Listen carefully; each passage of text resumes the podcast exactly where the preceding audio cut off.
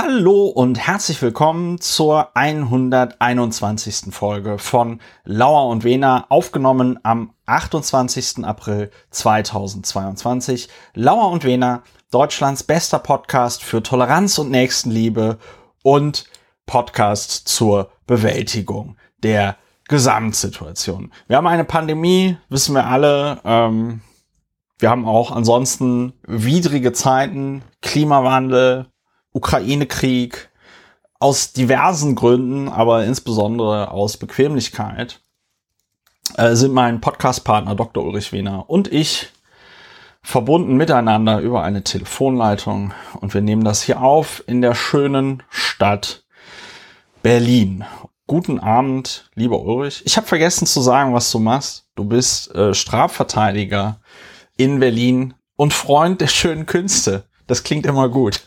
ja, mein lieber Sportsfreund Christopher, Sportskamerad, du Historiker, Mitglied des Berliner Abgeordnetenhauses AD und ins B, du Publizist. Ich habe Leuten gehört, dass auch bald wieder ein Werk von dir äh, durch die Galaxis geschossen wird. Ja, hallo, du, guten Abend. Wir haben eine Pandemie, aber keine akute Phase der Pandemie, hat heute Dr. Ursula von der Leyen gesagt. Und was sie damit bezweckt, das zu sagen, erschließt sich nicht. Sie hat gesagt, das Ende der akut, des akuten Abschnitts der Corona-Pandemie in Europa sei gekommen. Das hat sie wörtlich gesagt. Und dann ja. hat sie noch hinterher gesagt, aber man muss weiterhin sehr, sehr vorsichtig sein. Und ja. die Infektionszahlen seien immer noch hoch. Und weltweit stürben nach wie vor viele Menschen. Zudem könnten neue Varianten auftreten und sich ausbreiten. Das fügte von der Leyen äh, der Bemerkung hinzu, das Ende der akuten Phase sei gekommen. Ja.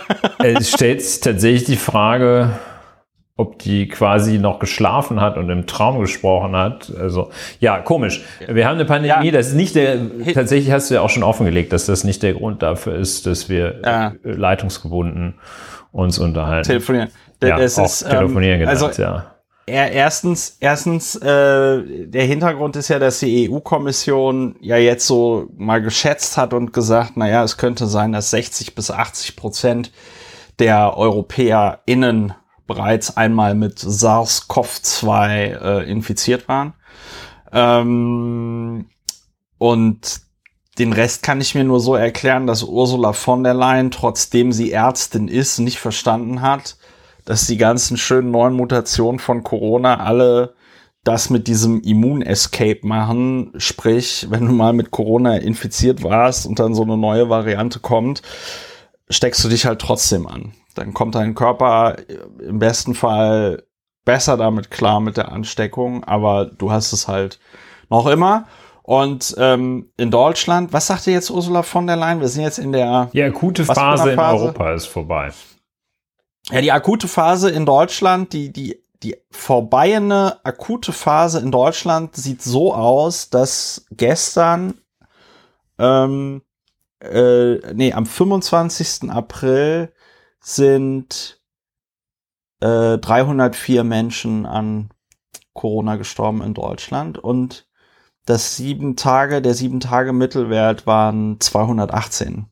Ja, das heißt, es sterben im Moment so 200 bis 300 Menschen am Tag an SARS-CoV-2 und das eigentlich schon sehr stabil äh, seit Dezember 2021. Ne, da ging das so los. Beim, am Peak waren es 473 Todesfälle am Tag.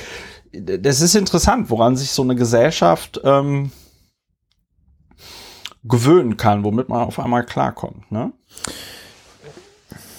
Ja, das ist jedenfalls sehr beachtlich, also wenn dass jetzt, äh, wenn jetzt jeden, jeden Tag, Tag ein Airbus äh, irgendwo ja. in, in die Steppe sagen, jetzt, stürzte.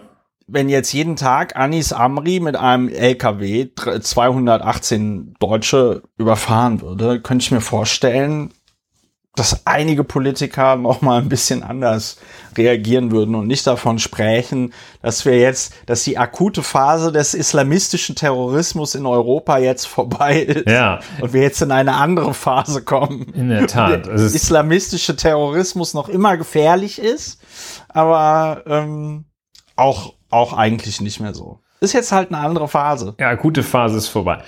Lass uns lösen von dem genau. Ende der Äh, akuten Phase. Ich finde, in, ja, ich finde, mit diesem improvisierten Einstieg hätten wir auch ganz gut die Frage geklärt, wie es uns geht. Äh, jetzt ist es ja so, wir wollen ein niederschwelliger Podcast sein, lieber Ulrich. Deswegen erklärst du allwöchentlich, äh, was machen wir hier eigentlich bei Laura und Wena? Was ist das hier für ein Podcast? Ja, wir sind der Podcast zur Bewältigung der Gesamtsituation durch Achtsamkeit, durch Toleranz, durch Mitmenschlichkeit, durch unseren tiefen Humanismus. Im Wesentlichen aber dadurch, dass wir uns die Dinge anschauen, über die man sich eigentlich auch sofort und direkt aufregen kann und häufig auch muss. Die schauen wir uns an, gucken, dass wir ein paar Fakten zusammenkriegen, möglichst viele, und regen uns dann darüber auf. Das ist die Methode des faktenbasierten Aufregens äh, von der Krankenkasse Thüringen Ost inzwischen anerkannt vom Vorstand, vom 27-köpfigen Vorstand der Krankenkasse Thüringen, Thüringen Ost anerkannt. Äh, man nennt es Chimney Sweeping, äh, was wir praktizieren. Anschauen, besch die anschauen, beschreiben, darüber aufregen. Und das ist eine, eine Therapieform. Die bieten wir an. Für Genau. Und uns und andere. Welt. Und die Welt, ja. Und äh, äh, jetzt ist es ja, jetzt ist es ja so, wir, wir bemühen uns erst uns die Fakten reinzupfeifen und uns dann erst aufzuregen oder dann erst zu bewerten. Und manchmal ist es so, das ist traditionell meine Aufgabe an dieser Stelle. Manchmal ist es so, dass sich die Sachen selbst bewerten. Ganz oft, wenn wir über unseren Artist in Residence Friedrich Merz sprechen, aber auch äh, bei anderen Weggefährten, die Dinge machen oder sagen, die so interessant sind, dass sich eine Bewertung äh, schon beim Vortrag der Fakten geradezu aufdrängt, wie Ja. es so schön In der heißt. Tat, da muss ich einen kleinen äh, Exkurs jetzt äh, Aber sehr beschreiten.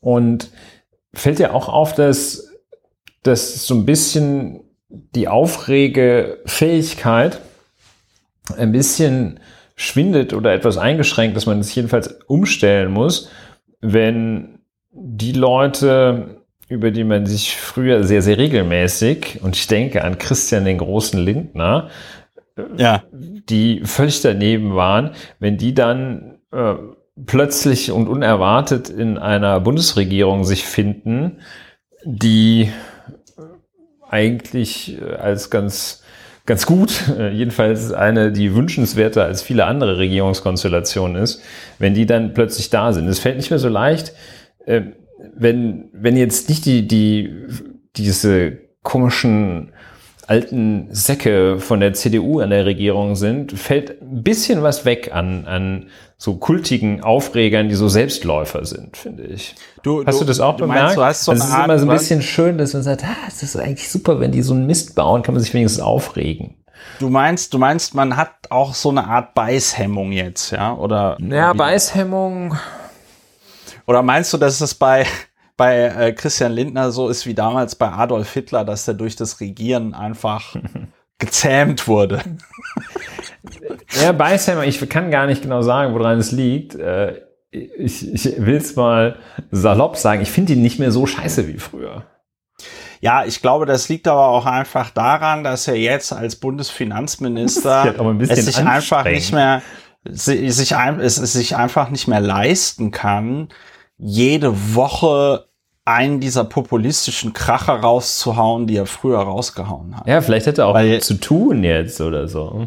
Ja, er war ja jetzt, glaube ich, in Washington in Corona-Quarantäne erstmal, ne?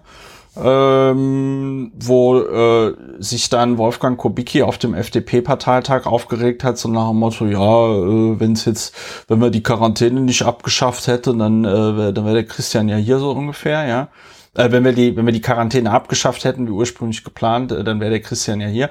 Wobei ähm, äh, Quarantäne, also Kubicki hat gesagt Quarantäne, dabei war Lindner ja in Isolation, denn er hatte sich mit SARS-CoV-2 infiziert. Ich finde, über Wolfgang Kubicki kann man sich zum Beispiel noch super gut aufregen. Ja. Der ist aber einfach un zu unwichtig, als dass man ihn äh, zum Beispiel wöchentlich in diesem Podcast erwähnen müsste oder so. Aber ich gebe dir, ich gebe dir ein Stück weit recht, wenn man nicht jeden Tag äh, äh, Jens Spahn in den Nachrichten sieht oder so. Mm, oder äh, der von der CSU, hier der Andi Scheuer, ja. ähm, ich, ich, ich verstehe, ich verstehe, was du meinst. Ja, ich wollte es auch nur so anmerken. Es ist auch, es ist jetzt auch nicht das. Vielleicht muss man sich da mehr auf Landesebene äh, umgucken. ja. Ich glaube, dass da ähm, auf jeden Fall noch ähm, Böcke geschossen werden. Ja, ein ja. guter Moment, um zu sagen, am 15. Mai wird in Nordrhein-Westfalen gewählt. ja, ich weiß gar nicht, wie da im Moment die Umfragen sind. Ja. Aber Nordrhein-Westfalen ja auch ein Bundesland, das durch einen größer als das Saarland äh, Rücktritt, ähm, ich weiß gar nicht, ob man Rücktrittsskandal, Urlaubsskandal erschüttert wurde. Da ist die äh, zuständige, ich glaube, Minister für Umwelt, Ministerin für Umwelt und ich glaube sogar Landwirtschaft äh, zurückgetreten äh, wegen diesem Ahrtal-Hochwasser, weil sie äh, da den Untersuchungsausschuss äh, mehr oder weniger belogen hat, als äh, sie ihn nicht darüber informiert hat, wie lange sie denn tatsächlich in Mallorca Urlaub gemacht hat. Ja, ich, ich komme nicht ja. drum herum, weil sie auch mit einer wirklich äh, zur Legende befähigten Non-Pology abgetreten ist, weil sie ja als einen Grund für diesen verlängerten Aufenthalt auf äh, der deutschen liebsten Insel Mallorca äh, mhm. genannt hat.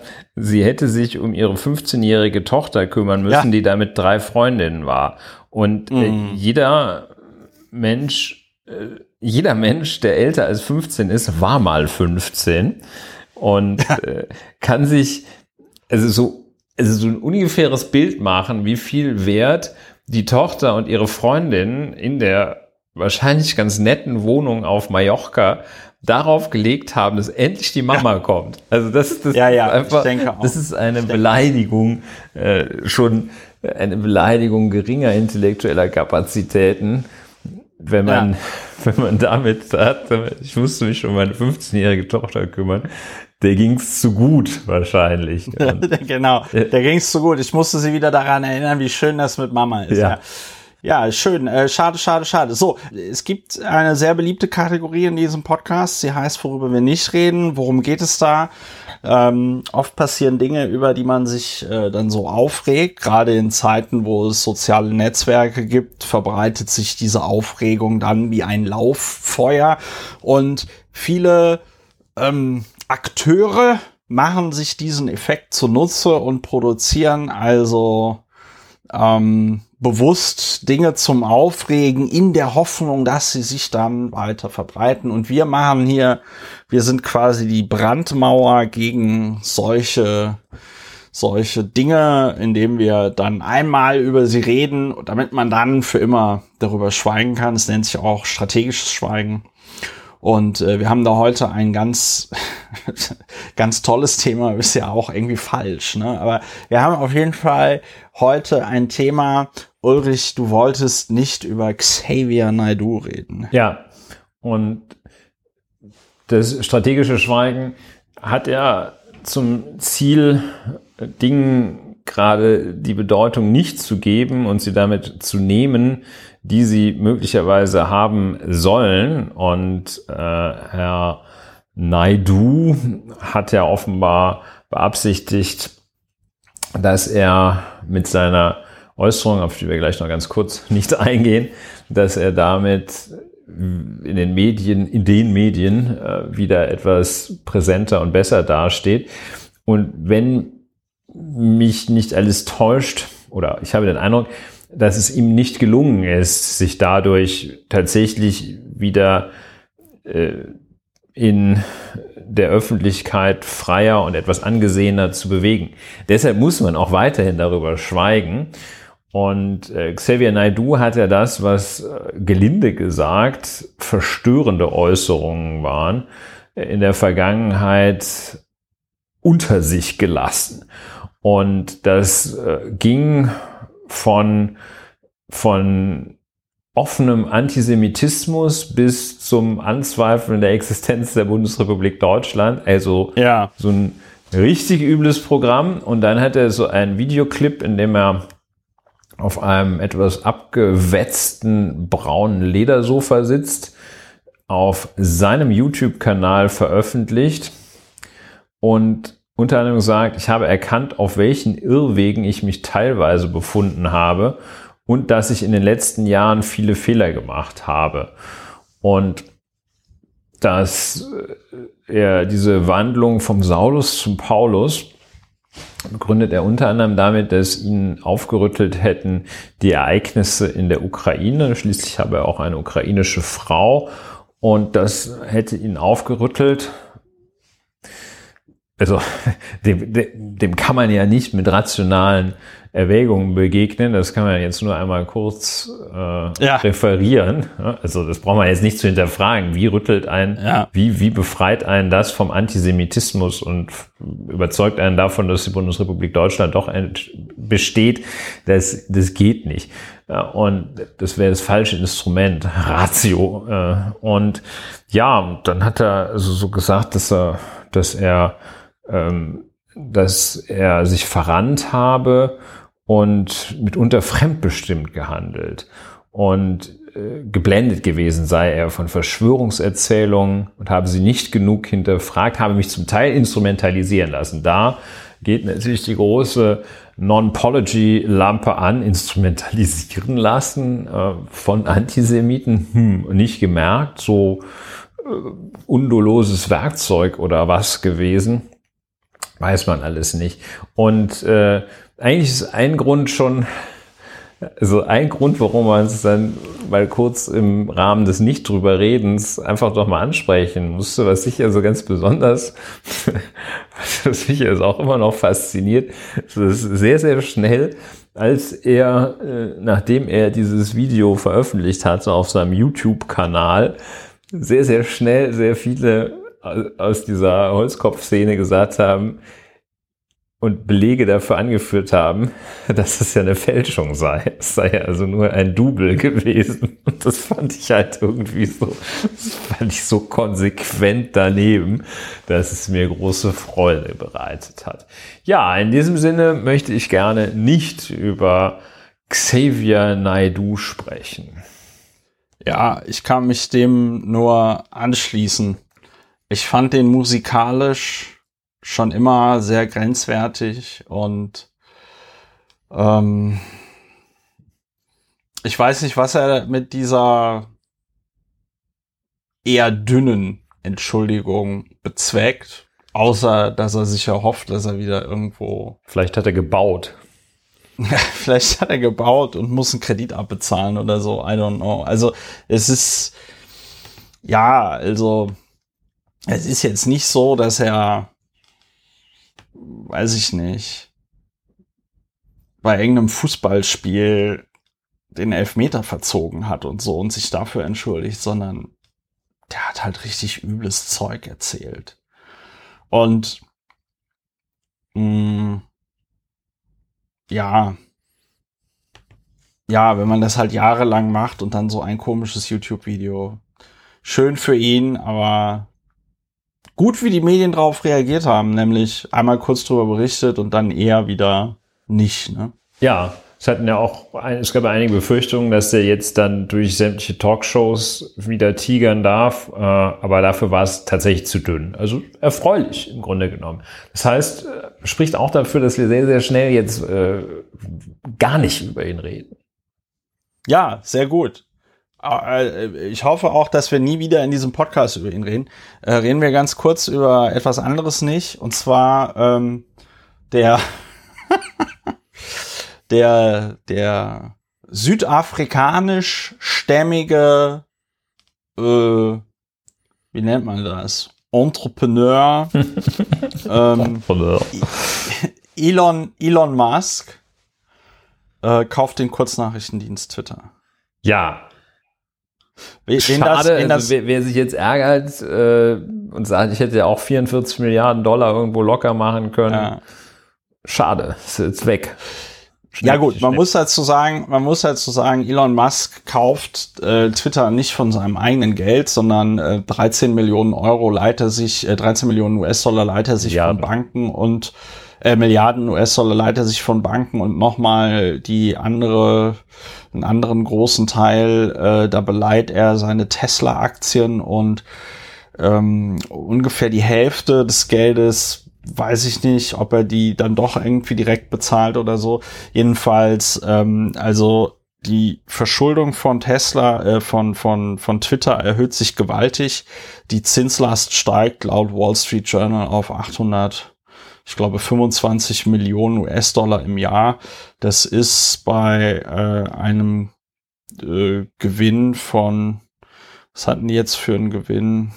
muss ich nochmal nachgucken, ich glaube 600 Millionen oder so im letzten Jahr, ähm, dann doch etwas äh, eng genäht. Und ähm, dann wurde auch vorgerechnet, dass wenn die Zinsen in den USA jetzt nur um 0,25 Prozent steigen, könnte die Zinsbelastung für Twitter auf eine Milliarde US-Dollar im Jahr steigen. So, wer sich darüber wundert, warum ich das alles weiß, ähm, wenn alles gut geht, äh, erscheint am Sonntag in der Frankfurter Allgemeinen Sonntagszeitung ein Artikel darüber, äh, den ich geschrieben habe über den Kauf Twitters durch Elon Musk. Ja, was qualifiziert ja. dieses Thema für die Rubrik nicht drüber zu reden?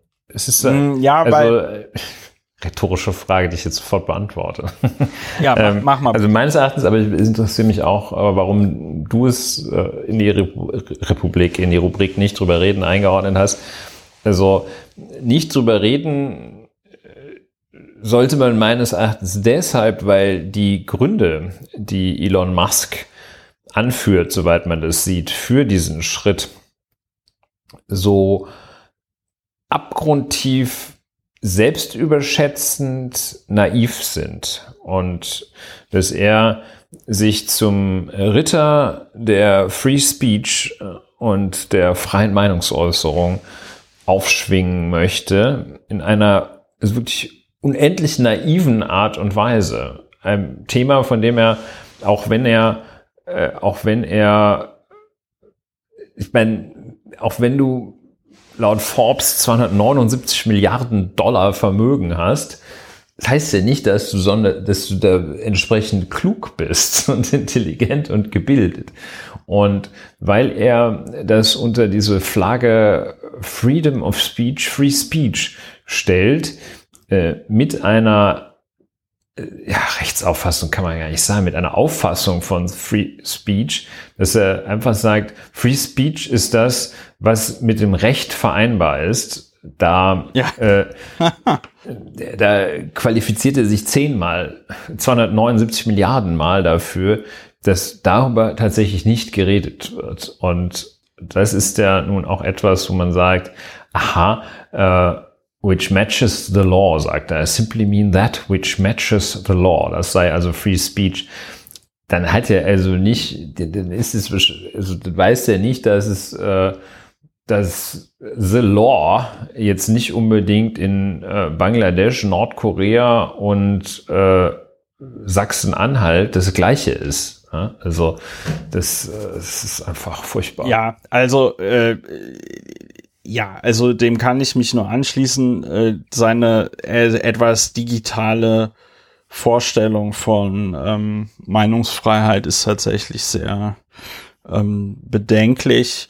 Ähm, es wird umso lustiger, wenn man sich anschaut, äh, dass Elon Musk in der Vergangenheit doch auf teilweise sehr kindische Art und Weise gegen Menschen vorgegangen ist, die von ihrem Recht auf Meinungsfreie Meinungsäußerung gebraucht, Gebrauch gemacht haben, um Elon Musk zu, äh, zu kritisieren. Da gibt es zum Beispiel Zu demaskieren. da, da hat ein, ähm, ein Blogger oder ja, ein auf jeden Fall ein Tesla-Kunde oder ein Tesla-Kunde in Spee äh, hat sich äh, 2016 mal darüber beschwert, dass das, dass der, der Rollout des Model X dass das doch sehr ungünstig gelaufen sei und so. Und dann hat äh, Elon Musk halt einfach die, ähm, die Tesla-Bestellung von dem Mann halt storniert. ja. und da muss man halt echt einfach sagen, also das ist, ähm, und Elon Musk war zu dem Zeitpunkt jetzt nicht 20, sondern ich glaube, der ist dieses Jahr 50 geworden oder so. Dann war der ja da irgendwie Mitte 40. Also das ist schon alles irgendwie sehr äh, sehr strange und ähm, wenn man sich tatsächlich seinen eigenen Track Record an, anschaut, was Meinungsfreiheit angeht in Bezug auf andere Leute, dann ist das doch eher ein bisschen Satire, wenn er dann da sagt, äh, er möchte dort für die Meinungsfreiheit kämpfen.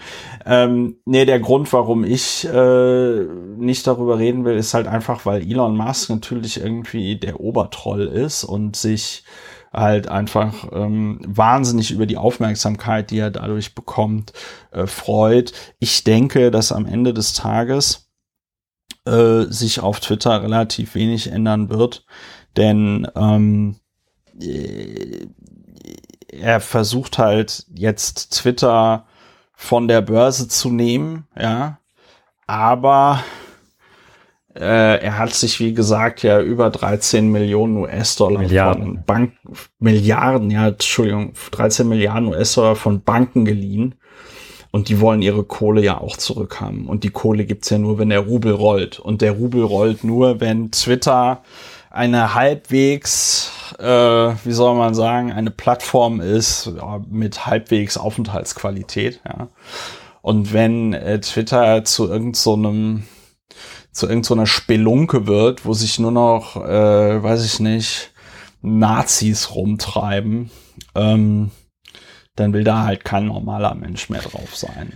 ja, hoffen wir das. Äh, gleichzeitig, also, ja, es ist, es ist so ein bisschen. Andererseits, es ist eigentlich andererseits, auch ein bisschen ärgerlich, dieser, dieser Fuss about äh, Elon Musk.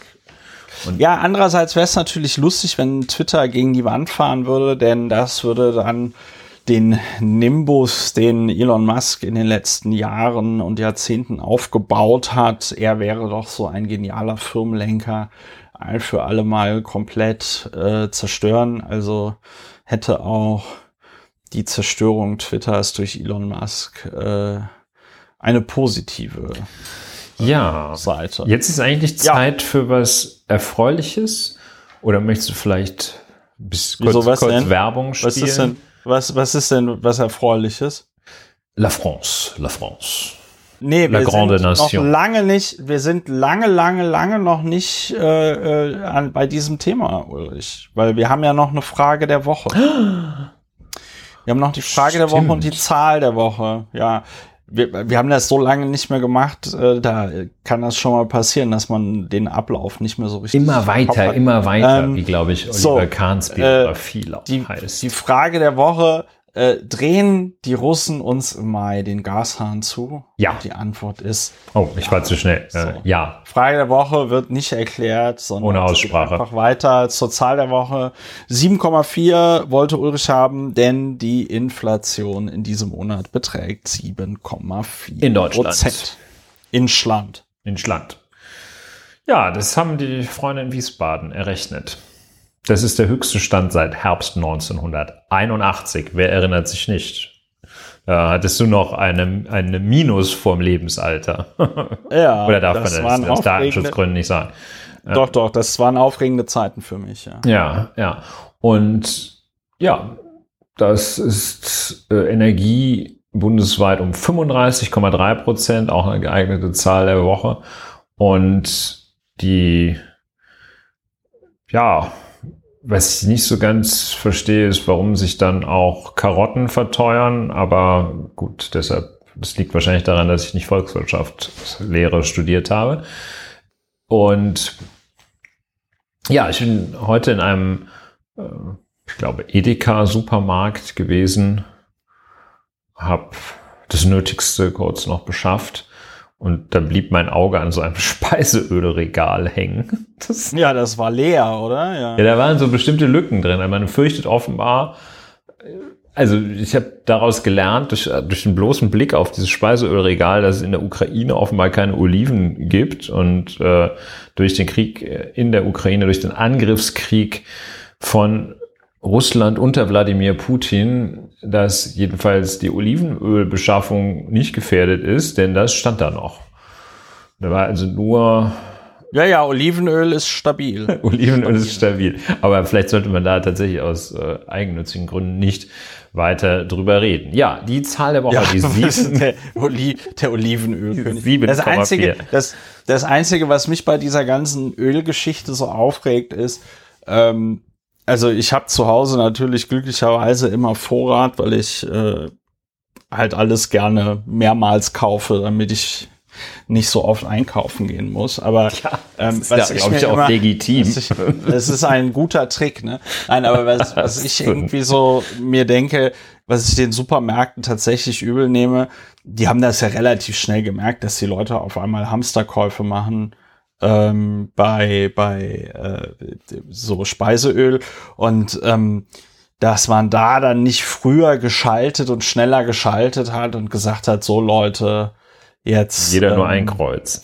Jeder nur ein Kreuz.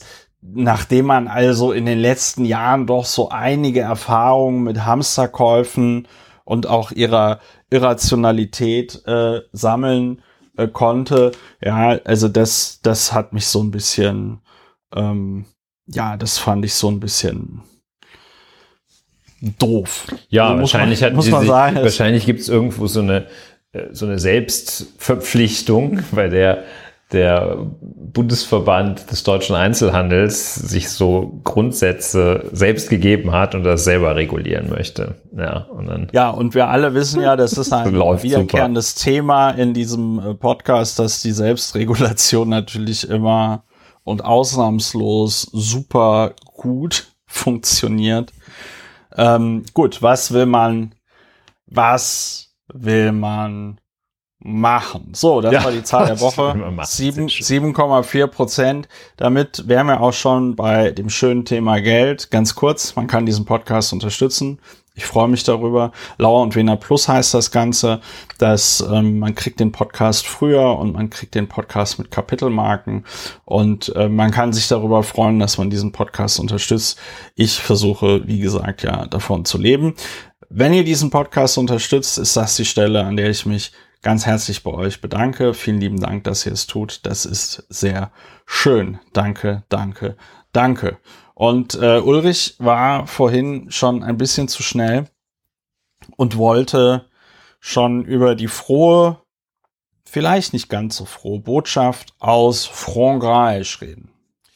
Ja, in der letzten Zeit alle fünf Jahre solange dauert die Amtszeit des französischen Staatspräsidenten, eine Präsidialdemokratie Frankreich. In den letzten Jahren war es immer so, dass alle fünf Jahre für alle billig und gerecht Denkenden in Europa jedenfalls so einen kurzen Herzstillstand gab, weil wieder ein Mitglied der Familie Le Pen damals als zunächst als Front National und dann als Rassemblement National versuchte mit üblem Rassismus, Hass, Ausgrenzung, tatsächlich sozialen Nationalismus, das hat die tatsächlich gesagt im Umfeld der, die, dieser Wahl, die Franz den, den, den Präsidententhron, kann man in Frankreich sagen, den Élysée-Palast zu einzunehmen. Und das ist auch an diesem vergangenen Sonntag eine Stichwahl nicht gelungen, weil Emmanuel Macron es geschafft hat, mit gut 58 Prozent der Stimmen seine Herausforderin, die Rechtspopulistin Marine Le Pen, äh, zu schlagen. Die hat nicht nur rund 51 Prozent der Stimmen, äh, Entschuldigung, ich korrigiere, 41 Prozent der Stimmen ja. erhalten. Und das ist auch gut so. Was so etwas unbefriedigend war, dass, glaube ich, für viele das tatsächlich die ganz deutliche Wahlentscheidung nach dem Motto das kleinere Übel äh, darstellte, die dann gesagt haben, komm, eben jetzt hier diese rassistische Dame, die sich einfach nur so ein bisschen zahm gibt, wählen, dann nehmen wir halt lieber hier den Smarty. Aber so richtig verstanden wird der, glaube ich, auch nur im Prenzlauer Berg von Paris und äh, vielleicht noch in, im Dahlem von Paris, im, im Bogenhausen von Paris, aber äh, außerhalb so etwas äh, elitärerer Kreise versteht den äh, Emmanuel, glaube ich, da auch kein, kommt er halt nicht an. Aber gut, äh, die gute Nachricht ist, es ist nicht, äh, es ist nicht die Rechtsradikale, also die uns ja muss man ja sagen, die, das hätte uns jetzt gerade noch gefehlt, dass da. Ja, also die hätte das, das tatsächlich hätte auch noch gefehlt. Bemühungen der EU, da äh, in diesem Russland, äh, in diesem Ukraine-Krieg äh, zu unterstützen, hätte die natürlich total torpediert. Ne? Ja, jetzt also, es ging ja dann auch. Ja, es ging ja dann auch immer so, es ging ja dann auch immer so ein Video rum, äh, wo sie wo sie irgendwie in einem Interview gesagt hat, die Politik Wladimir Putins ist auch meine Politik. also, äh, das kam natürlich, das kam natürlich jetzt aktuell gar nicht mal so gut an. Ich bin ja kleiner Einschub sowieso dafür, dass man einfach allen PolitikerInnen, die in der Vergangenheit mal öffentlichkeitswirksam Wladimir Putin die Hand geschüttelt haben, einfach von Wahlen ausgeschlossen werden sollten. Es ist in meinen Augen so das ziemlich sicherste Kriterium, um äh, jemanden auszu, aus, auszuschließen von, von so Wahlen. Also da ist ja oft klar, worum es geht. Vielleicht nicht, vielleicht jetzt nicht Staatsleute, äh, die über jeden Zweifel erfahren sind, aber bei so Leuten wie, weiß ich nicht, diesen ganzen AfD-Fritzen, äh, Marine Le Pen, also diese ganzen rechtsradikalen ähm, Parteien in Europa, die irgendwie von Russland querfinanziert werden ähm, ja, das ist alles, das ist alles nicht schön. Es ist nicht schön, dass 41 Prozent der Franzosen, der FranzösInnen äh, Marine Le Pen gewählt haben. Und ja, also meine Befürchtung ist, dass sie es dann einfach in fünf Jahren schafft. Ja, es wird, der Stimmenanteil steigt, in der Tat. Und ja, nach dem, nachdem er zum ersten Mal gewählt worden ist, also vor fünf Jahren, hat äh, Herr Macron ja sehr, sehr äh, starke Europa-Initiative gezeigt. Und die zweite auf europäischer Ebene Führungskraft Deutschland hat ja so getan, als hätten sie ihn überhaupt nicht gehört und äh, komplett ignoriert. Und ja, vielleicht schafft er ja, es, die, der europäischen Idee auch neues Leben einzuhauchen. Uh, Sexify Europe. Ja, Sexify das hat, Europe. Ähm, das hat er auch. Das hat er auch unter anderem dieser herausragenden komplett äh, kompletten Ausnahme Staatsfrau Dr. Angela Merkel zu verdanken, äh, die seinen damaligen Aufruf pro Europa einfach komplett ignoriert hat, glaube ich. Ne? Also das war, das war nicht schön. Mir fällt dazu noch einmal fehlen aber jetzt die Zahlen. Aber, und ich glaube, ich glaube aber, dass äh, die es zu schaffen, als französischer Präsident wiedergewählt zu werden, ist schon eine Leistung äh, in sich. Das ist nämlich äh, seit dem Ende des Zweiten Weltkrieges nicht so vielen gelungen, wenn mich nicht alles täuscht. Aber ich weiß nicht mehr, wie viele es genau waren. Ja, es kommt seltener vor als in den USA. Die allerdings ja auch alle vier Jahre wählen. Ja, Gut, ähm, zum Thema äh, Europa fällt mir auch noch ein, dass, wie ich heute gelesen habe, Großbritannien, das Land, das äh, den, den, die Erfinder des Clusterfucks, hat äh, angekündigt, seine Ex Importkontrollen für Waren aus der Europäischen Union erst Ende nächsten Jahres einzuführen. Also Ende 2023 sollen Importkontrollen eingeführt werden. Importkontrollen eines der typischen Instrumente eines nicht gemeinsamen Marktes, das äh, ja, wie der Name Importkontrolle schon sagt, die Einfuhr von Gütern äh, bestimmten Zollbestimmungen und Regularien unterworfen wird. Und dann haben die gesagt, nee, das ist uns jetzt angesichts äh, der Probleme, die es überall auf der Welt das gibt, ist uns, ist, uns, ist uns zu viel Arbeit. Ja, äh, hätten wir gesagt, das sei jetzt nicht der richtige Moment, Unternehmen neue administrative Anforderungen aufzuerlegen. Und die, dann wirbt die Regierung unter Führung von Boris Johnson wirbt äh, für diese Maßnahme mit dem Hinweis, die Verschiebung der Einführung von Exportkontrollen bedeutet für die britischen Importunternehmen Entlastungen von umgerechnet 1,2 Milliarden Euro. Das ist an Dreistigkeit einfach nicht ja, ja. zu überbieten, ja, dass man denen das jetzt verkauft, dass man Kernstücke eines Brexit nicht umsetzt und sagt, das spart ihr Geld. Und Nein, vor allem, Dingen, vor allem Dingen bedeutet das ja auch. Absurdissimo.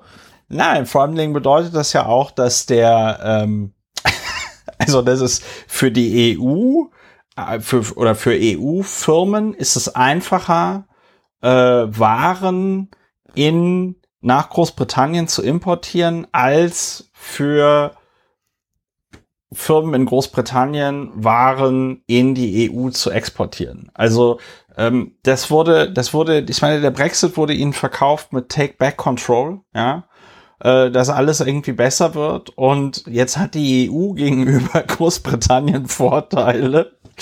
Und ähm, ja, Boris Johnson verkauft es äh, den Briten auch noch als Geld. Super. Wir sparen, wir sparen schon wieder. So, ich habe noch, ja, ich habe noch, ich habe noch mal, ich habe noch mal nachgeguckt. Ähm, es ist, es ist tatsächlich ähm, wenn ich mich nicht verzählt habe, ist es 50 Charles de Gaulle. Also Charles de Gaulle wurde zweimal, äh, wurde einmal wiedergewählt. Mitterrand. Ja. Äh, François Mitterrand, Jacques Chirac, äh, dann war Sarkozy und François Hollande waren äh, jeweils nur einmal. Und dann ist es Emmanuel Macron äh, gelungen, auch nochmal wiedergewählt zu werden. Es hält sich also die, äh, es hält sich die Waage. Ja. Schau an. Es hält sich die Waage, ähm, weil Georges, spricht man das dann so aus, Georges Pompidou, Valérie Giscard d'Estaing äh, und Sarkozy und Hollande, die waren also nur einmal.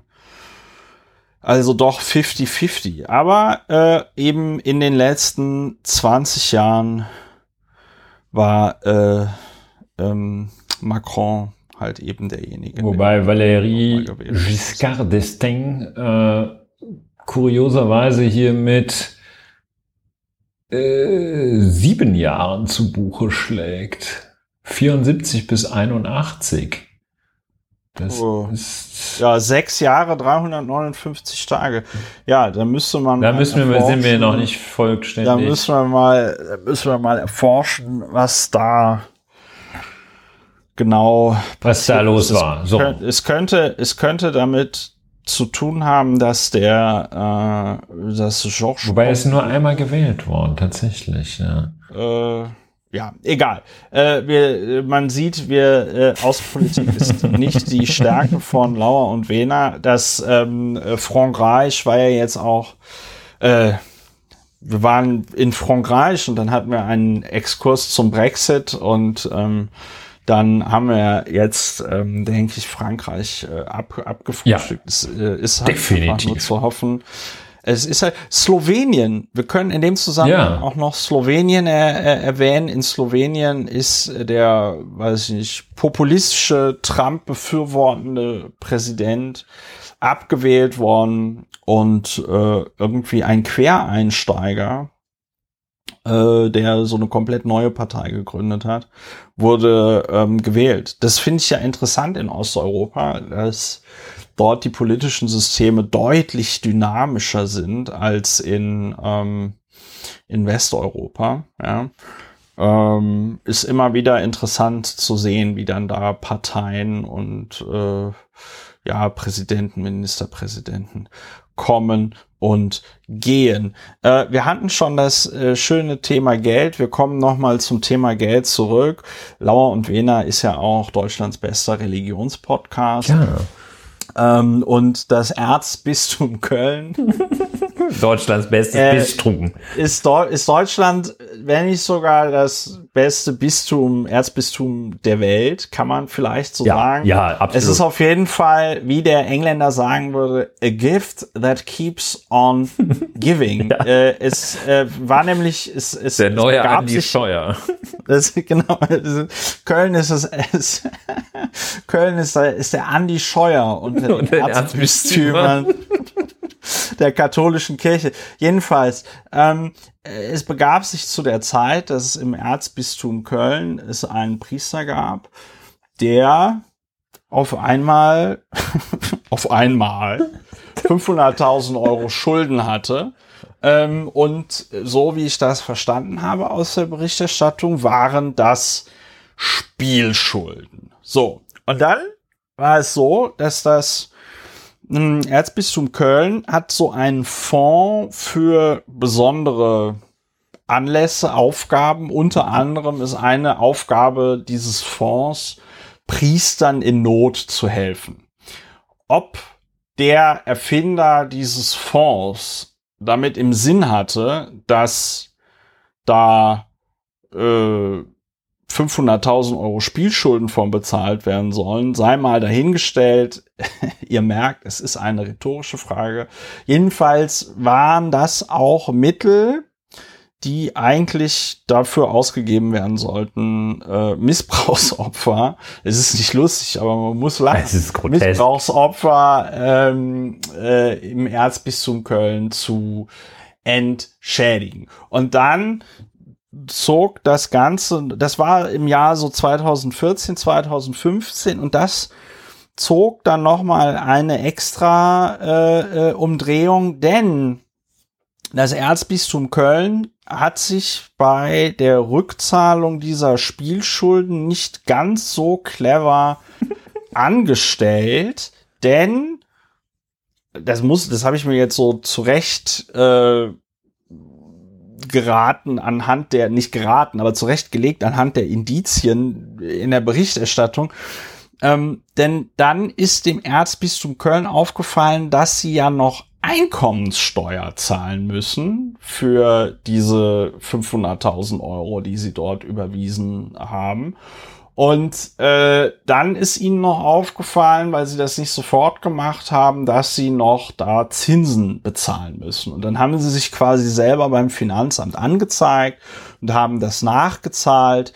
Und dann bezahlte man, ich glaube, im Jahr 2017 bezahlte man äh, dann nochmal 650.000 Euro an den Fiskus. Ähm, und damit war die Sache gegessen. Ich habe mir jetzt, das waren jetzt so die Zahlen, die reinen Fakten, die ich noch im Kopf hatte. Ich weiß nicht, ob du noch irgendwelche besonders guten Statements von MitarbeiterInnen, es sind ja eher Mitarbeiter des, des Erzbistums Köln, ähm, da da hast. Ja, ist, das Erzbistum Köln hat dann auch danach keine Kosten und Mühen gescheut und noch ein Feuerwerk der Non-Pologies abgezündet, abgefackelt.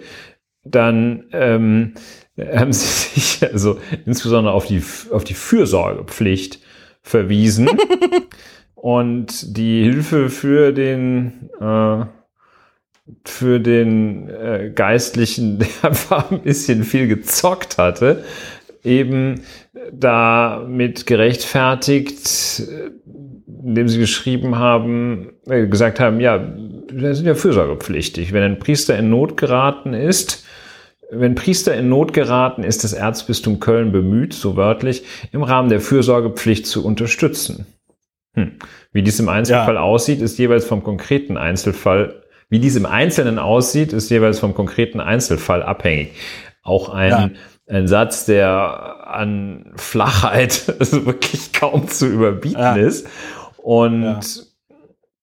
Ja, dann haben sie gesagt, wir gehen davon aus, dass ein solcher Fall heute so nicht mehr auftreten kann, da wir aus dem Fall gelernt haben und der Kontakt zwischen der Personalabteilung und den Geistlichen heute intensiver und besser geordnet ist. Ja, also es ist halt ein Umgang äh, mit so einer Nummer, der ist einfach ohne Worte.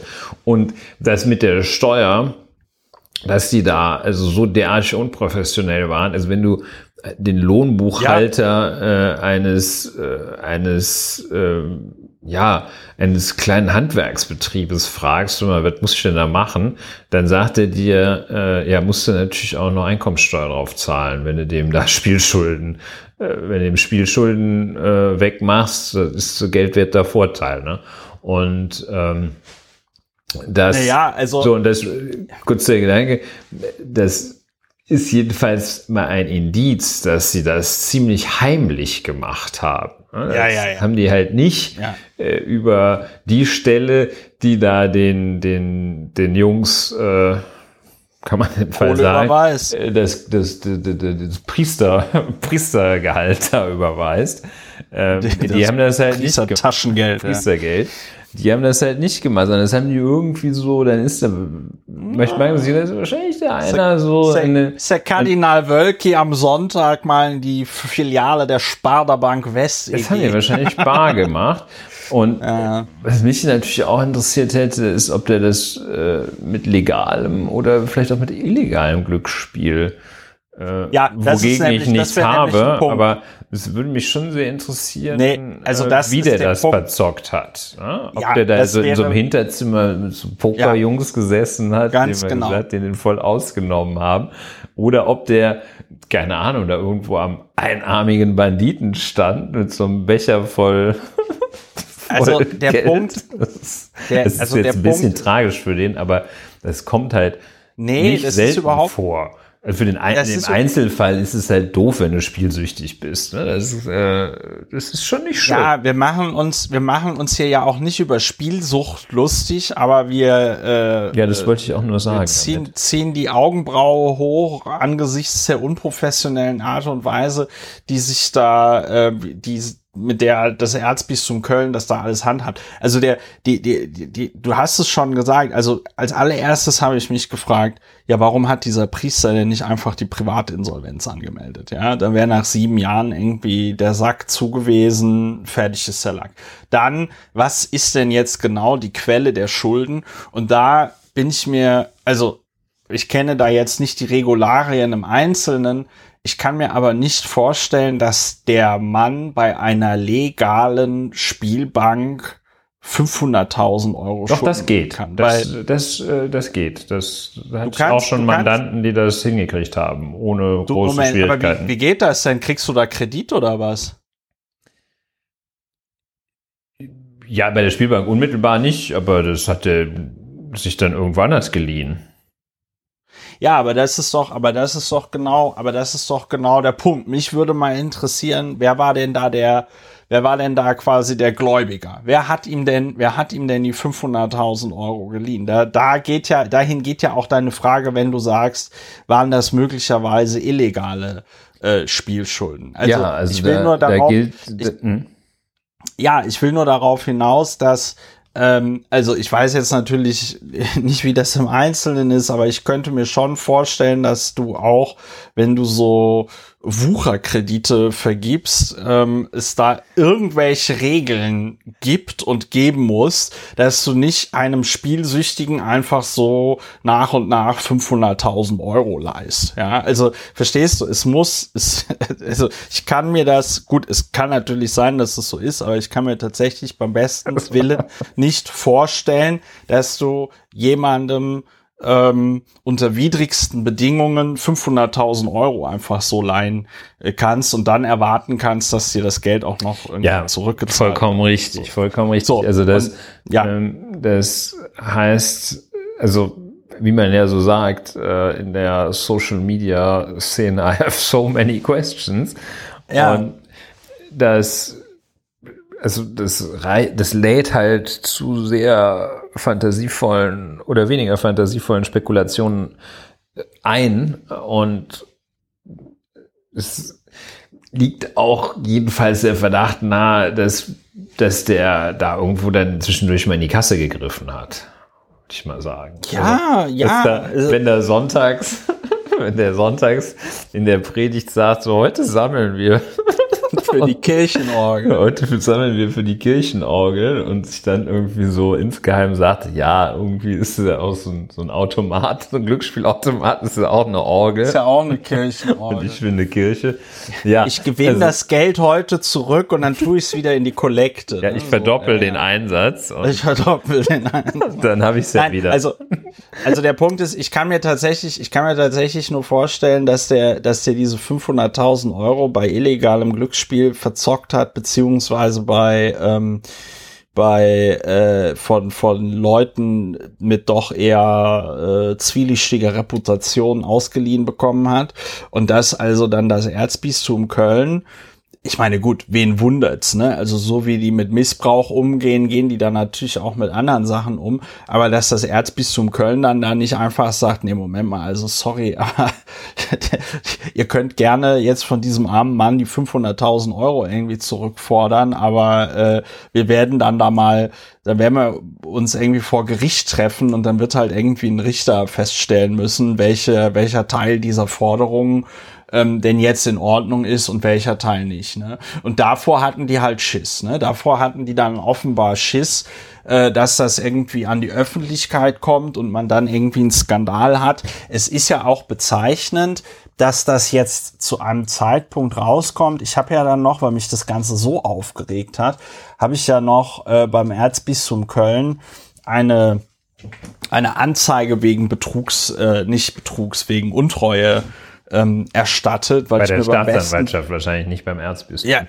ja, genau. Ich, ja, ich wollte es nur klarstellen. Beim, beim Kirchengericht. Du hast vollkommen recht. Ich habe ich hab bei der Staatsanwaltschaft Köln, beziehungsweise das war die Internetwache NRW, ja, habe ich, ein, hab ich eine Anzeige erstattet ähm, wegen Untreue. Das war ganz lustig, da habe ich dann auch äh, Informationen zum Täter. Da habe ich gesagt, der Täter ist Erzbischof von Köln. ja, und ähm, also weil ganz ehrlich, ähm, das ist natürlich ein Umgang mit Mitteln, wo man sich schon mal ganz gelinde die Frage stellen kann, ob da so ob man da den, ob man da der Vermögensbetreuungspflicht, die wahrscheinlich auch ein Erzbischof hat, ähm, ob der da so nachgegangen worden ist. Ne? Ähm, ich kann es mir kaum vorstellen. Ja, das ist sehr schwer vorstellbar. Ja, also das ist, ich finde das aber auch interessant, dass das wieder so komplett aus den Medien raus ist, dass da niemand, aber vielleicht weiß ich nicht, vielleicht gibt's ja noch irgendein investigatives Team, das da irgendwie nachhakt und Nachforschung betreibt. Ähm, ich finde es auf jeden Fall, ich finde es auf jeden Fall verstörend. Ja, es ist ein, ein Beleg auch für den, für den, für den Gewöhnungseffekt, für Habituation, denn äh, ich meine, die, den es auch bei, bei Boris Johnson gibt, den es äh, durchweg gibt, also die, die bauen ja so viel Mist, dass man sich auch gar nicht mehr ja. kann sich ja nicht, man kann sich ja gar nicht die Zeit, sich da über alles aufzuregen. Und dann irgendwann sagst du, ja, war ja irgendwie klar. Ne? Und äh, na, der Witz ist ja auch, der Witz ist ja auch, was mir gerade auffällt, wenn man das jetzt so hört, ne, also dass jemand 500.000 Euro Spielschulden hat und dann kommt der und dann kommt das Erzbistum Köln und bezahlt die einem und so, ne, das ist ja, ich glaube, wenn man das jetzt so als Plot für einen für einen Film oder für einen für ein Buch vorgeschlagen hätte, dann hätte einem der Verlag wahrscheinlich gesagt, nee, komm, Christopher, das muss schon ein bisschen realistisch sein. Ne? Aber der Witz ist ja, der Witz ist ja, wir, man liest, also mir ging es zumindest so, ich lese das so in den Nachrichten und denke mir so, ach ja, ah ja, da haben sie jetzt wieder was gemacht. ne? Also es, es ist nicht so, dass ich irgendwie da einen Moment dran zweifle, ja, dass ich vielleicht denke, oh, vielleicht bin ich gerade auf der Seite vom Postillon gelandet oder so. Vielleicht ist das irgendwie Satire, vielleicht ist das Fake News. Nein, ich lese das nee, und denke mir so, ja, ja, das wird schon, das wird schon so gewesen sein. Oh, das kann und, angehen, und, nicht? Genau. Und, und dass ich mir sogar dann noch so denke, ja, das ist wahrscheinlich nur die Spitze des Eisbergs. Die werden dann noch ganz andere Sachen aus ihrem Reptilienfonds bezahlt haben. Also, ähm, äh, ich würde sagen, da hat die katholische Kirche in Köln äh, das Vertrauen so ultimativ verspielt, ja. dass man, dass man denen, ähm, dass man denen mittlerweile alles zutraut. Ne? Ja, das ist also mal gucken, was da als nächstes kommt, ob die irgendwie noch ein Bordell betrieben haben oder sowas. also, ein Kinderbordell. Ähm, äh, ich meine, Kardinal Wölki wollte es ja ruhig angehen lassen. Hatte er ja in seinem Hirtenbrief gesagt, muss man, muss man neidlos anerkennen, ist ihm jetzt erstmal, ist ihm jetzt erstmal so gelungen. Ne? läuft. läuft. Läuft bei ah, Rainer ja. Maria, wie ist es? Ja, läuft. Muss, muss. Muss, ne, muss. Oh. Ja, ist also ähm, gar nicht mal, gar nicht mal so gut. Mich lässt es nicht los. Ich muss aber, ich weißt du was, ich schreibe morgen einfach noch mal dem Erzbistum Köln und frag dann dann noch mal, frag, wo, frag der, wo, der, wo der Mann, wo der Mann die Spielschulden gemacht hat. Ja, also. Bei wem, bei wem hatte er die Schulden. Also das lässt so viele, ich wäre mir jetzt auch nicht sicher, dass es wirklich Spielschulden sind. Vielleicht ist es auch nur die Ausrede. Also es lässt so viele Sachen offen und ja. dass man dem nicht nachgeht. Ne? Also wenn ja. der äh, strafrechtlich äh, dürfte es verjährt sein, ähm, aber. Na, ich weiß nicht, wenn die, was ist, wenn diese Steuerrückzahlung diese Steuerrückzahlung soll ja mutmaßlich 2017 gewesen. Ja, da haben sie wahrscheinlich, haben sie das dann doch hingekriegt, da eine strafbefreiende Selbstanzeige abzugeben. Die, die Dilettanten. Das haben sie wahrscheinlich hingekriegt. Dann ist ja die Steuerstraftat, äh, dann äh, wirst du deretwegen ja nicht verfolgt. Und auf ja, die Verjährung der Untreue aber hat das halt, aber, keinen Einfluss. Die aber ist denn die Untreue, ist denn die Untreue, wird die denn nicht dadurch fortgesetzt, dass du, ähm, ne, dass du da dieses, ähm, dass du da die Steuern noch abbezahlst von deiner Untreue? Das, das die Steuer, ja, die Steuerzahlung als neue Untreuehandlung. Das wäre ja oder als Weiterführung der Untreue. Ja, die, die ist dann irgendwann beendet. Wie Weiterführung. Die, nee, das, die, die, ist, die ist beendet die Untreue eins, äh, wenn ja. wenn die da irgendwie dem dem Lucky Joe, bei dem der Priester die Schulden hatte, da die 480.000 in der Plastiktüte rüberreichen, wahrscheinlich ja. vom Stößchen. Und dann, oder erst die Tüte. Aber jetzt sei still.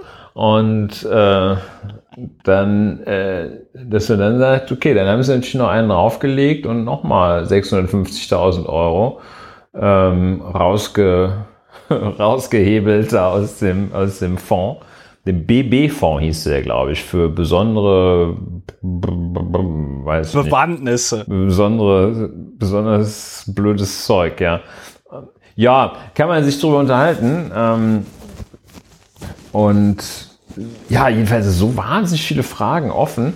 Das, äh, das ist ja auch ein menschliches Interesse da. Und wer, wer hat denn dann da, wer hat denn gesagt, okay, dem müssen wir helfen? Wer war denn da so fürsorglich? Und ähm, oder ja, war das vielleicht der, der Vorgänger. derjenige, der sich, ja, die Fürsorge ist ja im Wesentlichen Selbstfürsorge, weil die ja wie der Teufel das Weihwasser den Skandal fürchten. Die haben ja das nicht aus, wenn die den die haben, die, die saßen ja da, haben sich überlegt, bringen wir den um oder zahlen wir dessen Schulden? Fürsorge, your ass, ne? Also ja, ja. schön mit so den Betonschuhen in den Reihen wollten die den stellen und äh, aber dann haben sie sich gesagt, nee, wenn das rauskommt, ist noch schlimmer. Und so, oh mal, hier für besondere blöde Laien diesen vorne.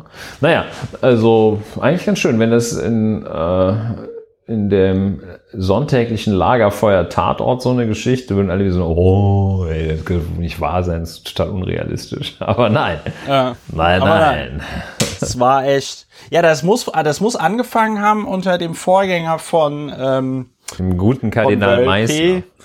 Genau, Meißner, unter Kardinal Meißner. Und ähm, ja, der fand das gut und dann wurde Wölki da irgendwie drüber unterrichtet 2014. Der, Der fand das auch auch gut. gut. Der fand das auch gut und dann hat man das einfach so gemacht. Was ja auch dann irgendwie, also weiß ich nicht, also entweder ähm, hatte der keine Spielschulden, sondern hat da irgendwie heimlich im Keller mit den Messdienern Kinderpornos gedreht und äh, äh, die 500.000 Euro waren zum waren Schweigegeld für eines der Opfer, das gesagt hat, so, sonst gehe ich hier, äh, weiß ich nicht, zur Polizei damit oder so. Oder äh, ich war, also, ich, das ist alles irgendwie. Es ist total dubios. alles- Aber das würde sich wirklich lohnen, dass man, da würde ich auch gerne mal, wenn vielleicht hat eine Hörerin da weiteres zu gelesen. Ja, wenn da, also wenn es auch Whistleblower hier aus dem Erzbistum Köln gibt, Ja, gerne, euch vertraulich. immer vertrauensvoll an an äh, mich äh, oder an den Ulrich. Ulrich hat Schweigepflicht. Ja, Ulrich hat also Schweigepflicht. wer damit zu Könnt mir kommt, euch, der äh, kann sich tatsächlich darauf verlassen. Wäre ein bisschen, wäre schade, aber ich äh, halte es natürlich äh, eisern äh, ein und durch. Äh, wäre Naja, wär Moment. schade, wenn man da nicht richtig drüber berichten könnte, aber äh, Ulrich hat Schweig, Ulrich hat man kann mich dann auch was von der seine, was Schweigepflicht seine entbinden. Quellen, was Und- seine Quellen angeht. Ja, also meine Quellen, meine Mandanten halt. Ne? Also wer mich beauftragen möchte, wie auch immer. Also es würde mich interessieren, ob da vielleicht noch Wir mal jemand, einen- noch einen mal Weg. jemand ordentlich recherchiert hat, was denn da eigentlich los war. Aber also, was ich noch nicht so ganz verstehe, du meintest ja, man muss das dann als geldwerten Vorteil ver versteuern. Aber ist es nicht, guck mal, wenn, wenn dann, wenn dann das genau, Erzbistum ob es die Schulden übernimmt. oder quasi. Ja, äh, also ich habe mir, ich habe mir gedacht, wenn, ja, also, also das mit der Einkommenszahlung war ja irgendwie selten blöd, weil wenn man, wenn das Erzbistum Köln Ja, diese Einkommenssteuer, 500.000 Euro einfach direkt überwiesen hätte, ja, Doch, das ist auch steuerpflichtig. Wäre das auch, aber einkommenssteuerpflichtig oder ja, wäre das ist ja Einkommen. Das ist ja wie Na, aber hätte- Einkommen. Und auch wenn es eine Schenkung gewesen wäre. Ja, wenn es eine Schenkung gewesen wäre, wäre es halt schenkungssteuerpflichtig gewesen. Und Ja, also ich, die haben ihm das, also Einkommen ist es dann, wenn er das als Zuwendung im Zusammenhang mit seiner Arbeitstätigkeit erhält. Das würde man hier wahrscheinlich sagen. Also das, das war Einkommen oder wie Einkommen. Das ist ja nichts anderes, als wenn, als wenn die dem einen Mercedes vor die Tür gestellt hätten. ne? Ja. Und, äh, ja. und dann äh, ist er, ob die das jetzt direkt zahlen oder ihm in der Tüte geben, das so, also wenn es wirklich Spielschulden waren, werden die dem nicht die Tüte voll Geld gegeben haben und gesagt haben, geh mal bezahlen. Ja. Vielleicht haben sie das einmal gemacht und dann hat sich die gleich verdoppelt, die Spielschulden. Ähm, und also ob direkt oder indirekt, das ist egal. Jedenfalls wird er ja durch diese Leistung seines Arbeitgebers von der Verbindlichkeit dann frei. Und Ja. das wird einkommensteuerrechtlich genauso gewertet wie äh, ein, eine Direktzahlung. Ist ja auch richtig so. ne? Also ob du jetzt äh, 480.000 Euro kriegst oder ob die sagen, hör mal, ich nehme deine Schulden weg, ist ja das Gleiche. Ja, nee, gut. Also ich hatte, ich hatte irgendwie gedacht, dass man da noch äh, durch die Art und Weise, wie man das bezahlt, im Zweifelsfall noch Steueroptimierung hätte betreiben. Nee, man hätte das optimieren können, indem man die Einkommensteuer sofort abführt. Ne? Dann hätte man nicht diese exorbitanten Strafzinsen da zahlen müssen. Ja, Ja. Und das wäre das, wär das Optimierungspotenzial. Aber wie gesagt, dann hätte man es auch öffentlich machen müssen. Also, sehr schön. Wer, also, wäre ich sehr interessiert dran, ja. Recherchiere ich auch nochmal noch- selber, wer, Wer da noch noch Informationen hat. weiß, weil Ja. unsere Lippen sind äh, versiegelt, unser Quellenschutz ist äh, bombastisch. Theresa Orlowski geprüft. Ja. Ja, ja, also, ähm, äh, ein Thema haben wir aber noch, und zwar ein dankbares Thema, ein schönes Thema, etwas, worüber sich einmal im Quartal doch ganz gut reden lässt. Wobei, ich weiß gar nicht, machen die das nicht monatlich? Ich meine, sie machen es monatlich, oder? Ähm, der ARD Deutschland-Trend. Ja, wie steht es um die Zufriedenheit mit dem Handeln unseres. Chefcharismatikers.